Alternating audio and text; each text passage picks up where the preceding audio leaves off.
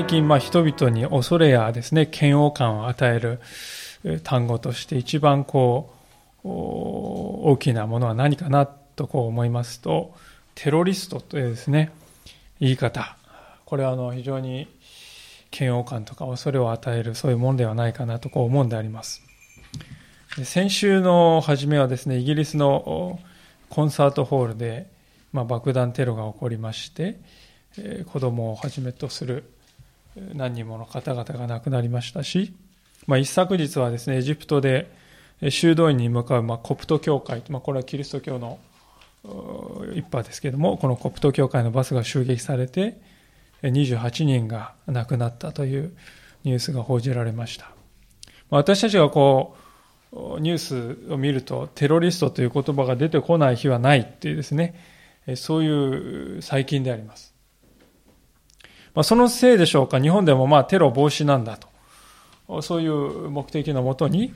えー、人々の自由を一部制限しかねない法案というものが今審議されております。で、その背後にやはりテロリストという言葉が人々の心の中に恐怖とか嫌悪感を与えるそういう存在として刻みつけられていると。そういう下地があるんだと思うんですね。私たちはですから、まあそういうものに対する恐怖というものが人々の心を支配しつつあるという恐れに人々が囚われていくという、そういう時代に今、再び生かされているのかもしれないと、そう思っております。で、そのことを思うときに、今日の箇所の中で、えー、イエス様が十字架にある意味でテロリストとして十字架につけられたわけですね、イエス様は。イエス様は、このローマ帝国に対する反乱、またテロを起こした、そういう首謀者ということで、十字架につけられたんであります。だからこそ人々はこのようなイエス様に対する反応を示しているのだ。ということですよね。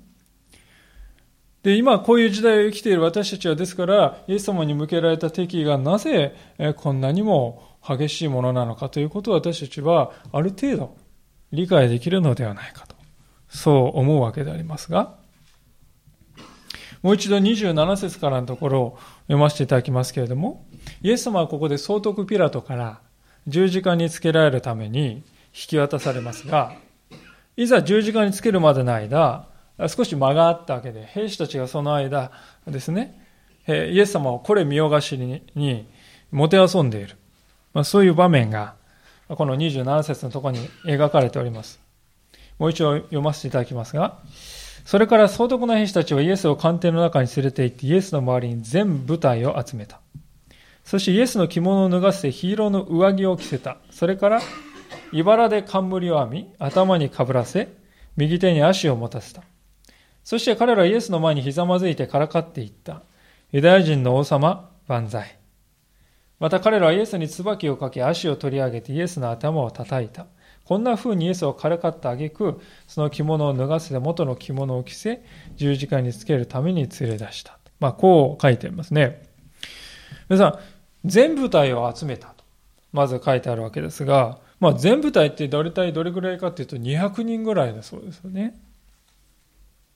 200人ぐらいのですね、ローマ兵、まあ、外人部隊だったんじゃないかとこう言われてますけども、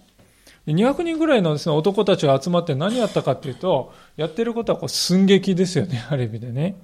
寸劇のようなことです。でしかも、寸劇だったらですね、単にこう、暇つぶしで余興としてやってるかっていうとそうじゃなくて、背後に強い憎しみとか敵意を持ってやっているわけでありますね。手の込んだことを非常にやっているわけであります。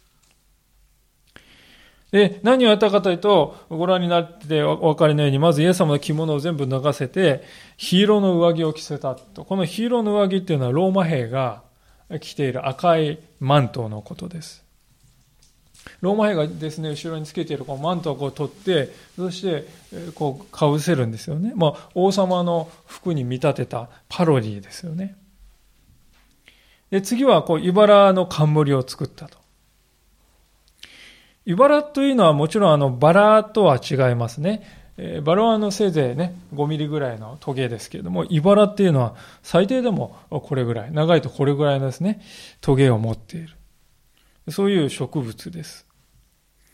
ですからもはやこれ針と言った方がいいですよね。トゲっていうよりも針って言った方がいいような。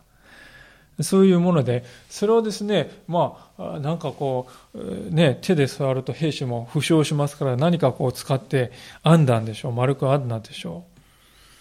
冠に仕立て上げるわけです。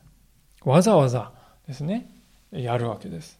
なんでそんな手の込んだことをやるかっていうと、それをもちろん頭にこうギュッとかぶせて痛めつけるためですよね。針のようなトゲが四方八方から頭に突き刺さって激痛をもたらしてでそのようにその目的でしたわけですそしてイエス様の手には足の棒をですね持たせるまあ、足っていうのは水辺に生えているですね、この何メートルにもなる長い、細長い植物ですけど、それを持たせて。これは何かっていうと、王様が、というのは、当時の王様というのは王冠と、そして尺をですね、持ってるんですよね。金のこう尺を、宝石とかついたですね、尺を持って、それでこう、良きに計らい、あれしろこれしろって命じるんですよ。で王様が持っている普通の尺は金とか、まあ、えー、宝石で権威の表し、現れているわけですけれども、それを足の棒切れでですね、代わりにするっていうんですね。まあ、ローマ兵たちは言いたいんでしょう。お前は自分をユダヤ人の王だと言っているらしいな。でもお前の権威なんかこんなものだ。この足の棒のように何の力もないものなんだ。わかるか？思い知ったか？まあそういうわけですよね。そして、さらに皮肉たっぷりに頭にこのトゲのですね、冠をかぶせられ、すでに夢中打たれて背中はですね、ズタズタになっていて、まあ、血だらけのエス様の前に入れ替わり立ち替わりひざまずいて、そして拝んだりする。200人の兵士たちが取り囲む中ですから、えー、ですね、尋常でないわけですけれども、おそらく笑いながらしていたんではないかと、そう思うわけですね。明らかにですから、空き時間に暇つぶしに余興のためにやったというわけじゃない。明らかにこう手の込んだことをわざわざやろうとして計画してやった。つまり、それぐらい兵士にとってイエス様という方は我慢ならない男だったということであります。イエス様がご自分はユダヤ人の王だと、そのように言った。ローマの兵隊にとって王様っていうのはですね、ローマの皇帝一人だけですね。他にはいないんです。で、ローマの前に、私は王だっていうようなですね、そういう自称する者はいくらでもいたわけであります。ローマという国に立てついた国はですね、世界の中にいくらでもたくさんあった。しかしローマはその国々を軍事力でですね、叩き潰してきた。そして世界の帝国になった。そういう歴史があるわけですよ。でそういう国を滅ぼすときに、その滅ぼされた国の王に対して、ローマは何をしてきたかというと、まさにこのようになことをしてきた。憎しみと皮肉を込めて、お前は王だとか言うけれどもどうなんだ？そういう同じことをその国々の王に対してもしてきたんだと。わざわざ寸劇のようなことをやり、手の込んだことをやり、粒を吐きかけ、それぐらいローマに立てついた男に対して我慢ならないですね。イエス様はこの時無抵抗でした。何を？とかね。こんなことをして今に見てろとかね。天罰が下るととか。そんなことを一言も言わない。ただ黙って耐え忍んでいる。まあ、普通ね、そういう人を見ると、憐れみの心が湧いてくるんではないかと思いますけれども、しかし兵士たちは憐れみの心も起こさない。これはテロリストなんだ。テロリストは当然だ。まあ、そういうふうに自分に言い聞かせて、イエス様を小馬鹿にして、そして小馬鹿にすることで自分たちはローマだぞ、すごいんだ。そういうふうに思いたい。自分では圧倒的な力を見せつけてやった。そう思っている。まあ、しかしこの場面を見ると、無抵抗のイエス様に対してそのようなことをしている彼らのむしろ小ささっていうものが際立っているというふうに私は感じるわけですが皆さんはいかがでしょうか？でも私はむしろこのようにあざきりを受けているイエス様のお姿を見るときにこのイエス様という方がどういう王様であるのかということがはっきりするなはっきりしているなと思うんです。というのは皆さん、イエス様の頭にはどんな冠が掲げられましたか？金の素晴らしい王冠でしょうか？いえ、茨の冠であります。これは何を表しているかといえば、イエス様が人々を支配する王ではなくて、人々に仕える王である。ということを高らかに示しているんではないでしょうか。さらにイエス様の手にあったのは金のですね、豪華な権威の象徴、力の象徴であるこの金の尺ではなくて、足の棒でありました。これはイエス様という方はこの世の軍事力とかこの世の力というものにより頼む王様ではなくて、弱さによって力を打ち立てる王である。弱さの中から力が生まれる。そういうお方である。ということをはっきり示しているのではないでしょうか。さらにイエス様がまとったのは赤のマントでありますね。ヒーロの。これはイエス様が十字架の上で流される血を、血潮を象徴しているかのようであります。ですからこのローマ兵にからかわれるイエス様の姿を見るとき、実はここにこそイエス様の本質、イエス様の王としての真の姿が現れている。もちろんローマ兵たちはですね、自分がそんなことをですね、やっているとはもう全く意識してないですよね。何も考えてない。ただ自分たちはこうしてやった。恥ずかしめてやったと思ってる。でも、結果を見るときに彼らがしたことは、イエス様がどういう王様であるかということを、とてもとても明確に物語るものだった。で、これから見ていきたらわかるように、イエス様のこの十字架の場面、今日の場面で、あちこちにこういうことが見られます。もうそこら中に、人々がしていることや人々が話した言葉、そこら中にイエス様はこういうお方なんだということが分かるシンボルが満ち溢れているということですよね。で、そのシンボルはですね、イエス様を見つめる私たちの側においても言えることでありますが、32節を見ると、シモンという人が、のことが書かれております。そして彼らが出ていくと、シモンというクレネジを見つけたので、彼らはこの人にイエスの十字架を無理やりに背負わせた。こう書いてあります。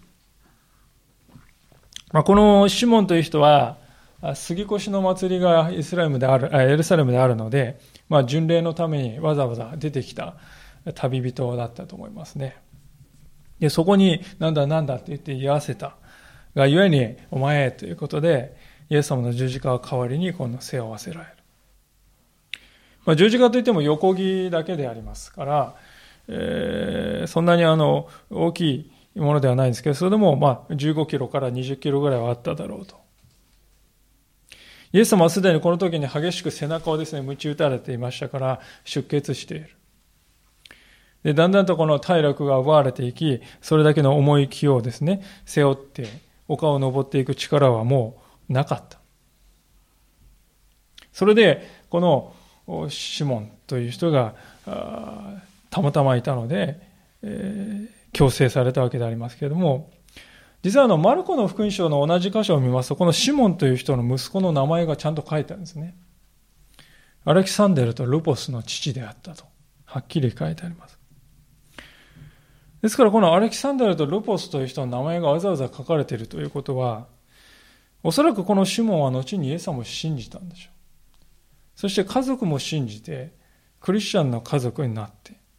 そして教会の中でこのアレキサンダルとルポスという人は活躍していた人なんでしょう。だからあのアレキサンダルとルポソの父親であるということで、マルコはわざわざ書いているわけですね。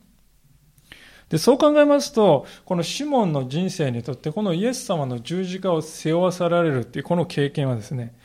人生を変える出来事だったということになりますね。で、実はそれは私たちも同じなのではないか。イエス様の重荷を代わりに担うということ。まあ、それがクリスチャンの生き方と言っても良いのではないかと、そう思うわけであります。イエス様は、すでに見てきたところでもありますけど、マタイの16章の24節というところで、まあ、有名な言葉ですけれども、次のようにおっしゃっております。マタイの16章の24節それからイエスは弟子たちに言われた。誰でも私についていきたいと思うなら、自分を捨て、自分の十字架を追い、そして私についてきなさい。誰でも私についていきたいとそう思うなら自分を捨て自分の十字架を追い、そして私についてきなさいとイエス様は言われました。自分の十字架って何でしょう？世間一般では十字架を追ったって書いてありますと、まあ、なんか失敗してしまって、その失敗のツケをね、支払わないといけなくなっちゃったってそういう意味で、まあ、新聞とかメディアでね、あの人は十字架を追った、まあ、そういうふうに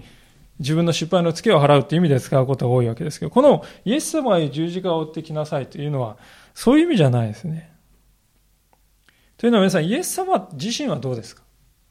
イエス様は自分の失敗のツケとして十字架を背負ったんですか？違いますよね。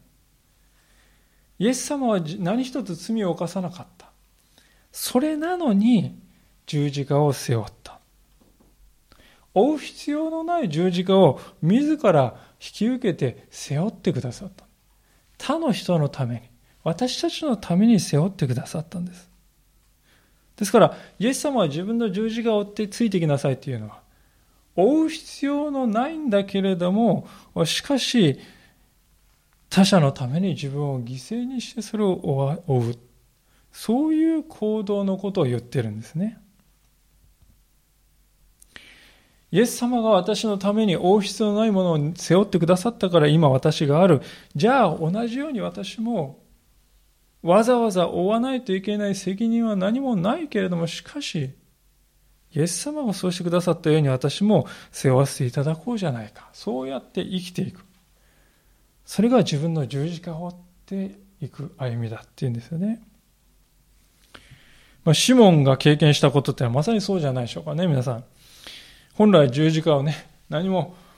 十字架形に値するようなことはしていないのに十字架を背負わされたんです。とんだ災難ですよ。しかし後になって十字架から最も遠いところにおられたイエス様がこの私のために十字架を自分から引き受けてくださったんだ。シモンは分かった。その時に、ああ、十字架を背負うっていうのはそういうことなんだ。自分がイエス様のために十字架を背負ったけれども、まさにイエス様ご自身が私のために十字架にかかってくださった。私が本来十字架を背負わないといけなかったのに、イエス様が私の代わりに身代わりとなってくださった。そう、シモンは悟って彼は救われたのであります。イエス様の愛に感動した彼は、今度は主のために喜んで自分から重荷を背負う人に変えられた。ですから、この何気なく書いてあるこのシモンの田舎から出てきたシモンという人が、イエス様の十字架を背負ったというこの記事は、私たちクリスチャンが歩んでいく道を確かに指し示していると言っても過言ではないと思うんですね。さあ、こうして場面はですね、ついにこのゴルゴタの丘に移ります。十字架が、そこで十字架刑が執行される場所ですけれども、そこで今日の箇所、唯一イエス様がしたことがですね、自分が、イエス様がなさったことが書かれていますね。33節ですが、ゴルゴタというところ、ドクロと言われている場所に来てから彼らはイエスに苦味を混ぜたブドウ酒を飲ませようとした。イエスはそれを舐めただけで飲もうとはされなかった。まあ、ゴルゴタの丘につくと、こう、苦味を混ぜたブドウ酒飲めって言って渡されて、こうね、飲ませようと、無理やり飲ませようとするんですけれども、イエス様はそれを舐めただけで飲もうとはしなかったと。まあ、ある人はイエス様が飲もうとしなかったのは、ね、毒入りだったからだという人もいます。もう痛めつけたからもっと痛めつけて苦しめてやれって言って毒を入れたですね苦味ってのは毒だとそれで飲ませようとしただけどイエス様はそれを拒んだんだとこういう人もいますがしかしマルコの福音書を見ますとはっきりここでもつ薬を混ぜたと書いてありますですからこれは十字架系の苦しみを和らげるための鎮痛剤のことだと考える方が良いと思います。まあ、兵士たちは通常これやってたんだと思うんですね。あまりに過酷なんで、あまりに痛いので、せめてもの情けとしてこれを飲ませてやろう。少しは楽に死なせてやろうじゃないかと。そういうわけですが、イエス様はそれを飲むのを拒んだ。いや私はあんたの助けなんか受けないって言って意地を張ったんかもちろんそうじゃない。私たちのためにそうなさったんであります。イエス様は十字架の苦しみを一切和らげようとはしなかった。その全てをその身に背負うじゃないかと。最初から心に決めておられた。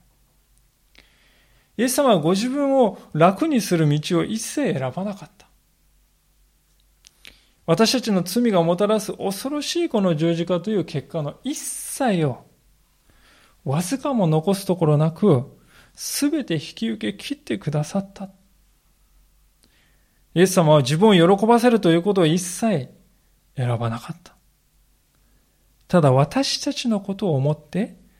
私たちのためにご自分をとことん与え尽くしてくださった。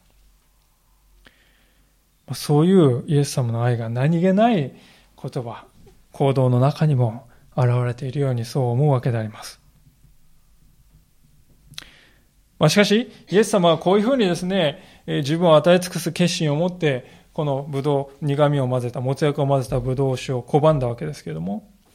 兵士たちからすると、あ、もう脳好きなやつだなと、飲んでおけばいいのにというふうにしか映らなかったようですよね。まあ、ついにイエス様はですね、打ち付けた十字架はゴルゴタの丘の上ですね、高々と掲げられてしまうのであります。35節こうしてイエスを十字架につけたから彼らはくじを引いてイエスの着物を分け、そこに座ってイエスの見張りをした。またイエスの頭の上にはこれはユダヤ人の王イエスであると書いた大乗書きを掲げた。その時、イエスと一緒に二人の強盗が一人は右に、一人は左に十字架につけられた。道を行く人々は頭を振りながらイエスを罵っていった。神殿を打ち壊して三日で建てる人よ。もし神の子なら自分を救ってみろ。十字架から降りてこい。同じように、最初たちも立法学者、長老たちと一緒になってイエスをあざけっていった。彼は他人を救ったが、自分は救えない。イスラエルの王だ。今十字架から降りてもらおうか。そうしたら我々は信じるから。彼は神により頼んでいる。もし神のお気に入りなら今救っていただくがいい。私は神の子だと言っているのだから。イエスと一緒に十字架につけられた強盗どもも同じようにイエスを罵った。まあ、あえて今、あの、区切らずに一気に最後まで読んだわけですけど、皆さん今の歌詞読んで、どうお感じになるでしょう？すぐに気がつくことは、いざイエス様を十字架につける場面がね、とても簡潔だということです。35節を見ると、こうしてイエスを十字架につけてからと。これはあのギリシャ語ですね、分子というですね、あの構文が使われていまして、これ動詞よりも動詞よりも格が低いというか動詞の動作はですね補足するときに分詞っていうのを使うんですけども十字架につけるってその分詞で書かれていますね。それから十字架につけるっていうことはもうものすごい簡潔に書いてあって。10年ぐらい前にですね、パッションという映画が作られましたけれども、まあ、その中ではイエス様がですね、十字架につけられた時、どれだけ凄まじい苦しみを受けたかということも、何て言うか目をですね静止できないような凄まじいリアルな形で書いたわけですけども聖書はどうですか皆さん？聖書を見るとですね釘もないハンマーもない叫び声もない、ね、何もないです。ただイエスを十字架につけた。それで終わりなんですこれは何のためかっていうと皆さんマタイは十字架の苦しさというところにイエス様の十字架のね大切な意味があるんじゃないんだと言ってるんですよね。イエス様はどんなに苦しい目に遭ってくれたかっていうことをね、えー、マタイはこう強調しようとしてないんですよ。むしろマタイは何を強調してるかっていうと十字架につけた時の周りの人々の姿を記録しています。やたらと細かく記録しています。で、これは何のためかというと、十字架の苦しさを記録することよりも、十字架の意味を知らせたいと思ったんですよね。などういう意味があるのか。それを悟ることの方が大事なんだと、マタイは考えていたので、こんなに簡単にですね、イエス様十字架つけられる場面、たった一個の分子で表している。十字架につけられたイエス様の周りの人々が何を話したか、どういう行動をしたか、それを見れば、イエス様がどういうお方であるか、イエス様が予言された王であり救い主であるということがわかるのだと。そのことがマタイにとって重要である。ですから、十字架そのもののですね、記録は非常に簡潔なんです。じゃあ、どういったところにそれが現れているかと言いますとですね、まず、この短い、今読んだ35節から44節短い箇所の中に、4回もですね、旧約聖書の予言が成就しているということが、まず一つありますが、まあ、そのことを見るたびに、皆さん、あの、今の箇所はちょっと手をか何か入れておいていただいて、詩篇の22編というところですね、見たいと思うんですけども、詩篇の22編ですね、まあ、比べますので、どうぞ、あの、マタイの方も手を入れておいて、詩編22編をお開きください。第3版の方は924ページです。第2版の方は847ページか848ページになります。詩編の22編ですね。まあ、この詩はあのダビデが作った詩篇だとされていますけれども、まあ、この詩篇全体があらかじめ十字架の上でイエス様がどういうお姿をとるかということをあらかじめ予言していたものとして知られております。でまずこの22編の18節を見たいと思うんですけれども、こう書かれてありますね。彼らは私の着物を互いに分け合い、私の一つの着物をくじ引きにしますと。皆さん、これはマタイの27章の35節のところで、イエス様を十字架につけた兵士たちがまさにイエス様の着物をくじ引きにして分けたと。まあ、当時の着物はあの非常に絹とかね、非常にこう高級なもので作られていました。財産で人財産であります。ですからそれをただ捨てるんじゃなくて切って持って帰る、まあ、そういうことを兵士たちがやるんだややるんだということが書かれている。で次に支援22編の7節を見るとこう書いてあります。私を見る者は皆私をあざけります。彼らは口を尖らせ頭を振ります。こう書いてあります。口を尖らせて頭を振りながらですね、こう、あの、あざけるんだというこの姿は、まさにマタイの27章の39節道を行く人々は頭を振りながらイエスを罵ったと書いてある通りですね。そしてさらに、詩篇22編の8節に、主に身を任せよ。彼が助け出したらよい。彼に救い出させよ。彼のお気に入りなのだから、この言葉です。これはまさにマタイの27章の43節に、で、最初たちが、彼は神により頼んでいる。もし神のお気に入りなら、今救っていただくがいい。私は神の子だと言っているのだから。彼は神のお気に入りなのだから、神に救ってもらえばいい。同じことを最初たちが言っているわけであります。さらに今開けませんけれども、イエス様が二人の強盗の間で十字架につけられたということも、イザヤ書の53章の12節には、彼は罪人の間に数えられた。そのあざける者たちと共に、そのように書かれています。これは何を意味しているかと言いますと、イエス様という方は確かにこの旧約聖書に予言されていた救い主であり、メシアであるのだということをマタイは私たちにはっきり教えています。そこにいた人々が誰もね、自分は聖書の予言を今からやるぞなんて考えもしないです。聖書の予言どころか自分は反逆者でありテロリストをですね、正しく正義を執行して裁いてやるんだと思いながら行動していたにもかかわらず、現実に彼らがしていたことは、まさに聖書の予言をなぞるかのように行動し、言葉を発していたんだ。ですから、この予言の成就ということが一つと、そしてしかしこれだけではありませんね。最初に見たローマの兵隊と同じように、ここに登場する人々も、自分ではそうだとは知らないけれども、イエス様はどういう王様であるかということを言葉で表しているんです。もう一度40節のところを見ると、ここでは道行く人々がこう言ってます。神殿を打ち壊して3日で建てる人よ。もし神の行われ自分を救ってみろ。十字架から降りてこい。まあ、イエス様についてここで2つのことが言われていますが、まず第一はイエス様は神殿を建て直すお方だということを言ってますよね。この当時エルサレムにはですね、えー、ヘロデ大王が建てた壮大な神殿がありましたね。まあ、これはあのソロモンが建てた最初の神殿よりもはるかに圧倒的に豪華でですね、イスラエルにとっても誇りであります。民族の誇りであります。しかしその豪華絢爛なエルサレム神殿の中で肝心のね、その中で何が行われてたかっていうと、命がない。儀式のための儀式。まさにそういう礼拝です。そこで多くの祭司たちが働いていましたが、その祭司たちは、どういうふうに生きたら神様に喜んでいただけるかなっていうことを考えていたかっていうと、そうではなくて、むしろ反対に、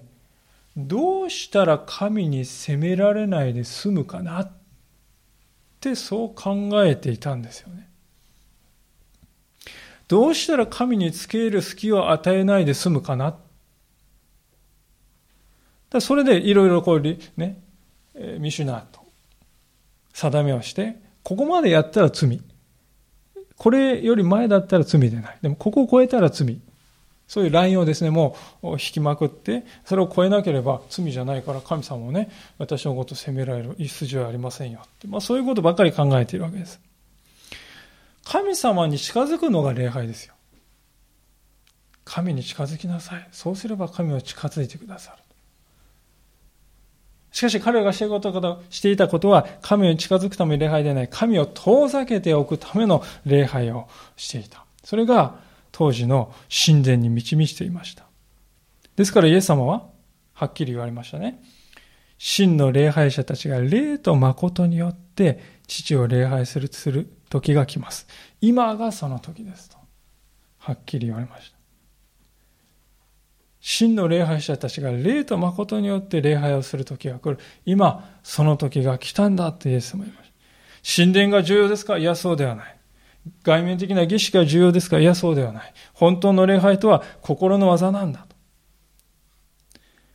私たちの霊が神様を熱く求めて上乾いているかどうか。それが本質なんだ。神という方は外側の豪華絢爛さや外側の経験さではなく私たちの内側の真実をご覧になるんだ。そういう人が集まっているところこそ本当に神殿なんだ。そういう神殿を私は望む。まさに、イエス様は神殿を建て直すお方なんだということですよね。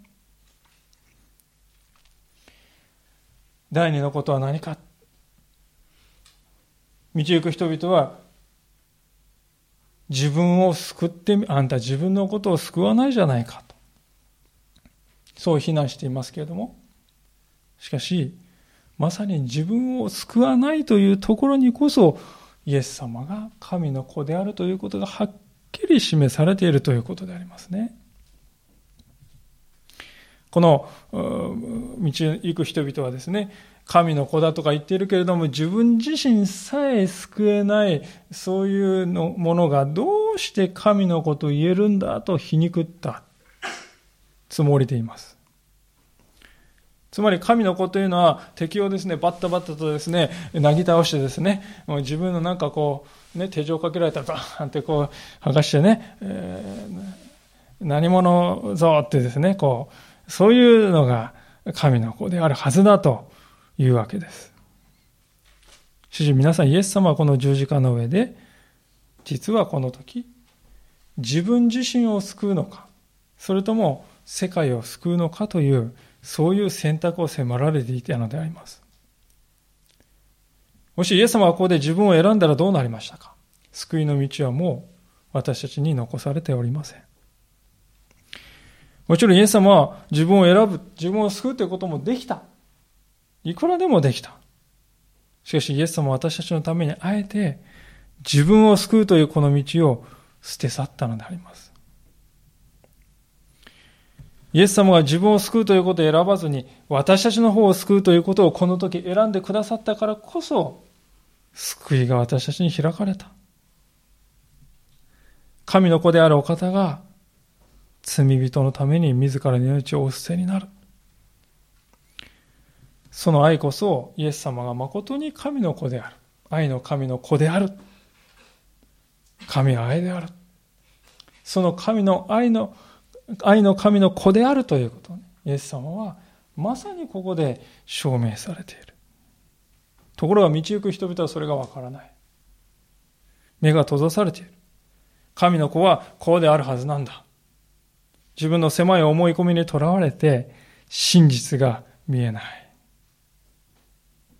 でも気がつかないうちに彼らはイエス様がどういうお方であるのかということを語っているんですよね。自分を救わない。そうですよ。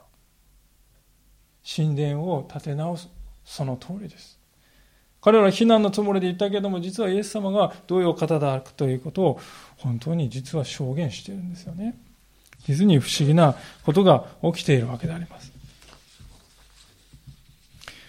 そして同じことはこの42節の最首たちの言葉にも当てはまるわけです。42節彼は他人を救ったが自分は救えない。イスラエルの王だ。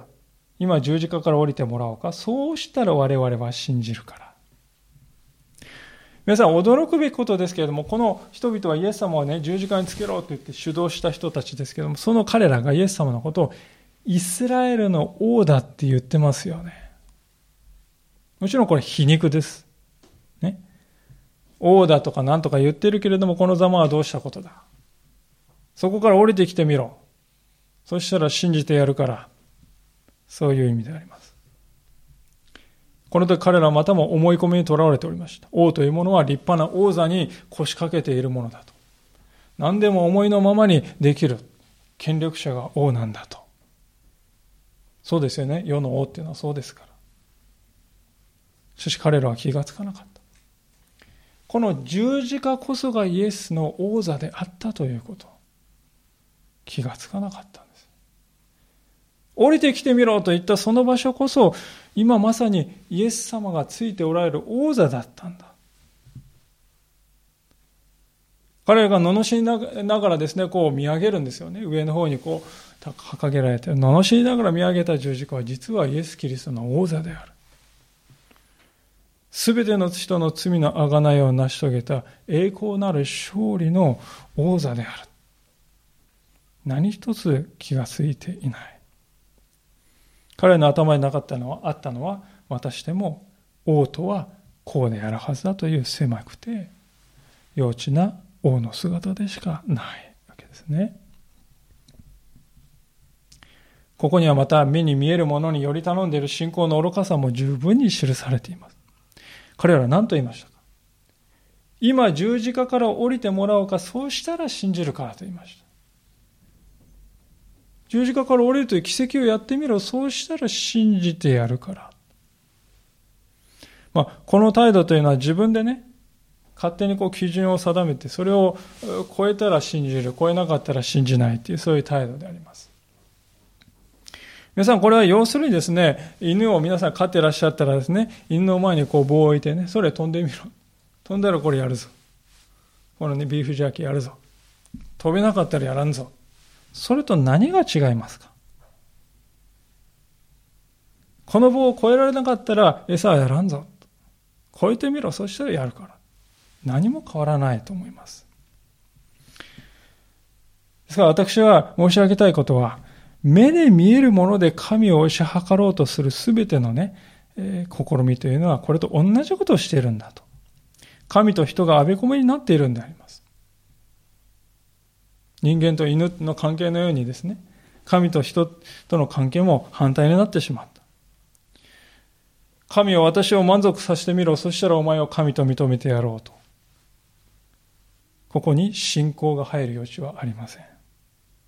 神は人の召使いにしかない、でしかないわけです。私たちはこんなことはしたくないと思うと思いますけれども、気をつけなければ、私たちも実は同じことではないかもしれないけど、似たようなことをしているかもしれませんね。私たちはどうしてこういうことが自分の人生に起こるんだと悩みますが、神様なさることはよくわからない。その時に下手をするとこういうことを考えてしまうかもしれません。これがどういう意味であるのか説明する責任はあなたにありますよ。神の側にありますよ。そうでないと私はあなたを信じられません。そういうことを実は考えることはないでしょうか。それがどれほど危険であるかということはこの最初たちの言葉を見るとわかると思うんですね。彼らはまさにイエス様が自分たちのために十字架にかかってくださったまさにその真っ只中でそこから降りてきてみろ。そう言い放つんです。そこで自分の救いが成し遂げられたのにそこから降りてこいと言ってしまう。それ、これが人間の無知であります。人間の罪の現実というものはこういうものであります。人間の盲目さというものはこういうことであります。人間の愚かさの極みとはこういうことなんであります。ですから皆さん今日の箇所である一つの問いかけを私は本当に問うべきではないかと思いますね。この箇所でイエス様を誰が十字架につけたのか。誰が裁かれたのかということであります。私たちの目で見るところによるとですね、この記録を見ますと、誰がどう見てもですね、あざけられて、罵られて、痛めつけられているのはこのイエス様ですよ。イエス様の方ですね。目に映るものだけを見ると、誰がどう見てもイエス様は裁かれている。ローマ人が裁かれている？そんなはずはない。イスラエル人が裁かれている？そんなはずはない。イエスというこの人が裁かれているんでありますが、今まで見てきてお分かりのように聖書は、あるいはマタイは、実はそうではない。真実は反対なんだ。ということを私たちに告げているんであります。それを私たちに悟ってほしい。まあ、一つのあの例を挙げたいと思うんですけれども、今から74年前のドイツですね、第二次世界大戦中のドイツのことであります。まあ、第二次世界大戦始まる直前と言ってもいいでしょうか。まあ、ナチスがすでに支配を強めておりましたが、その時にゾフィー・ショールというですね、女子学生がおりました。まあ、彼女はあの小学生の頃はナチスの少女組織に所属していたんですけども、次第にこう疑問を感じるようになって、まあ、だんだん距離を置くようになって、大人になっていきます。やがてミュンヘン大学に21歳で入るわけですけど、その時に父親がゲシュタボにですね、逮捕されて、労働刑ということを受けるわけですよね。では、そういう経験もあって、ゾフィーがですね、白バラ抵抗運動と呼ばれるナチスに対抗する運動を立ち上げるんですけども、次の年に。で、まあ、地下活動のようなことをしてですね、えー、行くわけでありますけれども、まあ、しかし、ついに1943年の2月18日に、ミュンヘン大学でですね、えー、ビラを撒くんですよね。で、そのビラを撒いたところを発見されて、ゾフィーも逮捕されてしまった。で逮捕から4日後に即決の裁判が行われて、まあ、当然のように反逆罪で死刑宣告がなされますね。まあ、その時に、ゾフィーの弁護人は、ゾフィーを援護するどころか、ゾフィーを非難したとさえ言われていますね。弁護人がですよ。しかしゾフィーはその時言ったそうですよね。多くのドイツ人は心の中で私たちを支持しているのだ。そう堂々と反論したんだそうです。しかし、その反論も虚しく死刑が下されて、その当日に彼彼らは友人たちと共に処刑されてしまったまあ、若干22歳の非常に短い人生であったわけですけども、この時にゾフィーがまいたビラというのはその後連合軍の手に渡りまして、ドイツに対して降伏を呼びかけるビラとしてね、用いられたということが知られておりますが、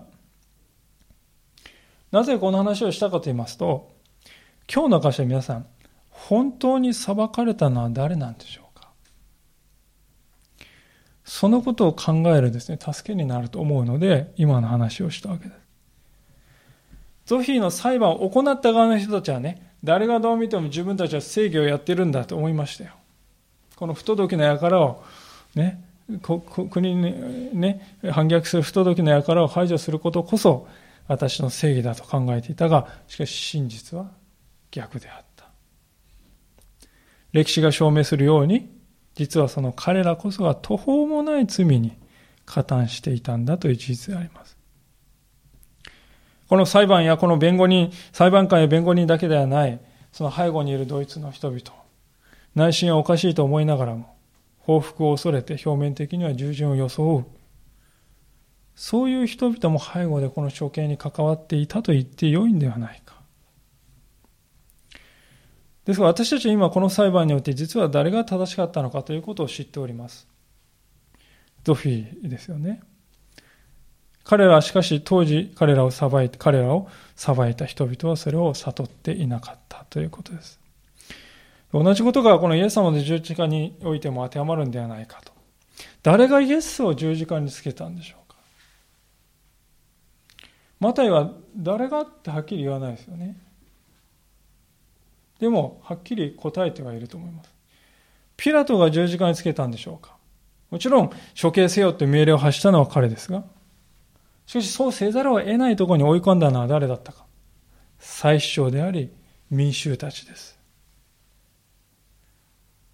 ピラトから引き渡された、今日の箇所で引き渡されたローマの兵士たちもどうでしょうかイエス様をもてあそび、実際に十字架に釘を打ってつけたのはこのローマ兵であります。道行く人々、一般の人々もどうですか？イエス様を罵り、あざけっています。最後に44節を見ると、イエス様の両側でイエス様と一緒に十字架につけられた犯罪者ですら、イエス様のことを罵って悪びれることがない。この箇所を見てですね、えー、ユダヤ人がねイエス様を八つ咲きにしたんだだからユダヤ人はダメなんだっていう運動がね人々の中に残って、まあ、これがユダヤ人の迫害に後につながったということが言われていますけれどもでもユダヤ人だけじゃないですよねローマ兵も外人部隊のこのローマ軍の兵士たちも違法人も含めて皆がイエス様を十字架につけたんでありますこの場にいたどの人々も等しくイエス様を十字架につけるのに加担していたんだということです。誰がつけたのではない。皆がイエス様を十字架につけたんだ。そして、当時、誰一人一人自分が本当に何をしているのかを理解している者はいなかった。ですから、イエス様は十字架の上で祈られました。彼らは何をしているのか、自分で何をしているのかわからないのですと祈られました。まさにそうです。彼らは自分があざきり馬鹿にし、唾を吐いた相手が誰であるかを知らなかった。悟っていなかった。同じことは現在の私たちにも当てはまるのではないかと思います。私たちがもしこの場にいたらどうでしょうか。私は多分自分も同じことをしただろうと思います。これは不当逮捕だ。これは不当裁判ですよ。おかしいですよ。って言って。ずらりと並んだ兵士たちに食ってかかることを私はしたか。いや、しなかったでしょう。ナチスの支配下にいたドイツ人の、ドイツのですね、中で、ドイツ国民の中で、一体どれぐらいの割合の人が声を上げたでしょうか。ゾフィーのように。私もその国にその時にいたならば同じようにしたであろう。同じようにイエス様に対してしたに違いない。自分はそういうものなんだと、本当に感じます。そうです。私たちの全てがですから、イエス・キリストを十字架につけたのだということを、マタイは悟ってほしいわけですよね。イエス様はそういう私たちのために十字架を耐え忍んでくださったんだということです。今日の冒頭の箇所では兵士たちがイエス様に茨の冠と足の尺とそして十字架の王座そのところにつけた。まあ、こんなことを見てきましたけれども、これらは皆イエス様がどういうお方であるのかを示すシンボルになっている。ですから、ある仲介者は次のように語りました。彼は王座からではなく十字架から治められると。彼は使えられるのではなく、使える。